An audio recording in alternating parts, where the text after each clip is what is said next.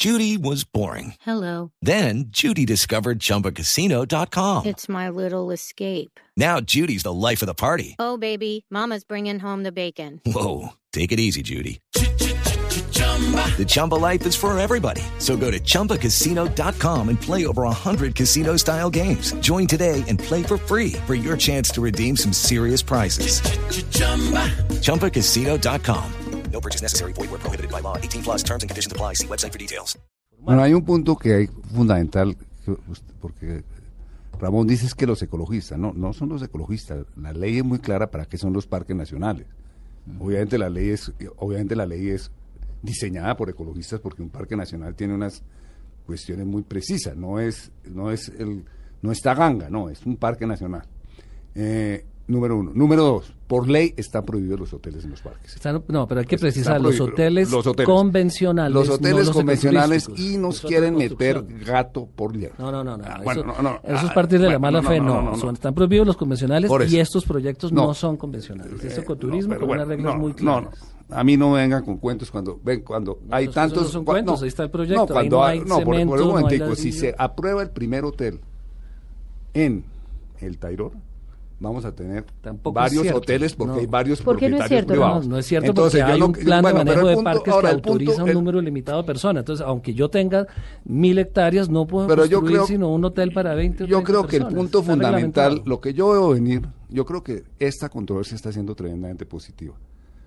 Porque Es que el país tiene que decidir. el gobierno si tiene que no. decidir Claro. de una vez por todas qué es ecoturismo, Así es. para quién es el ecoturismo, porque eso no es que exista una, una definición universal, ¿no? El país tiene que definir qué tipo de cu- ecoturismo quiere, para quién lo quiere, cómo lo quiere, dónde lo quiere.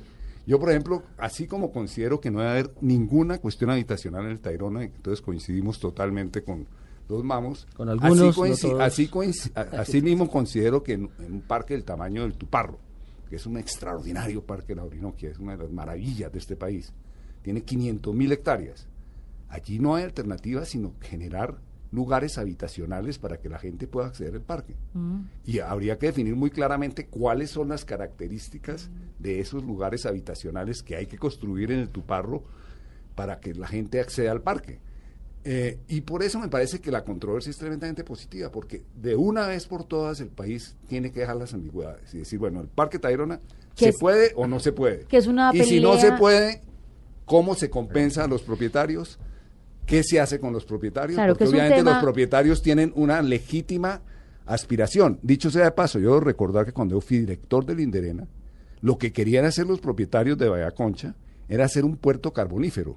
Y prácticamente me declararon persona no grata por haber negado la posibilidad de hacer un puerto de carbón. Ahora están de ecologistas los propietarios de esas tierras.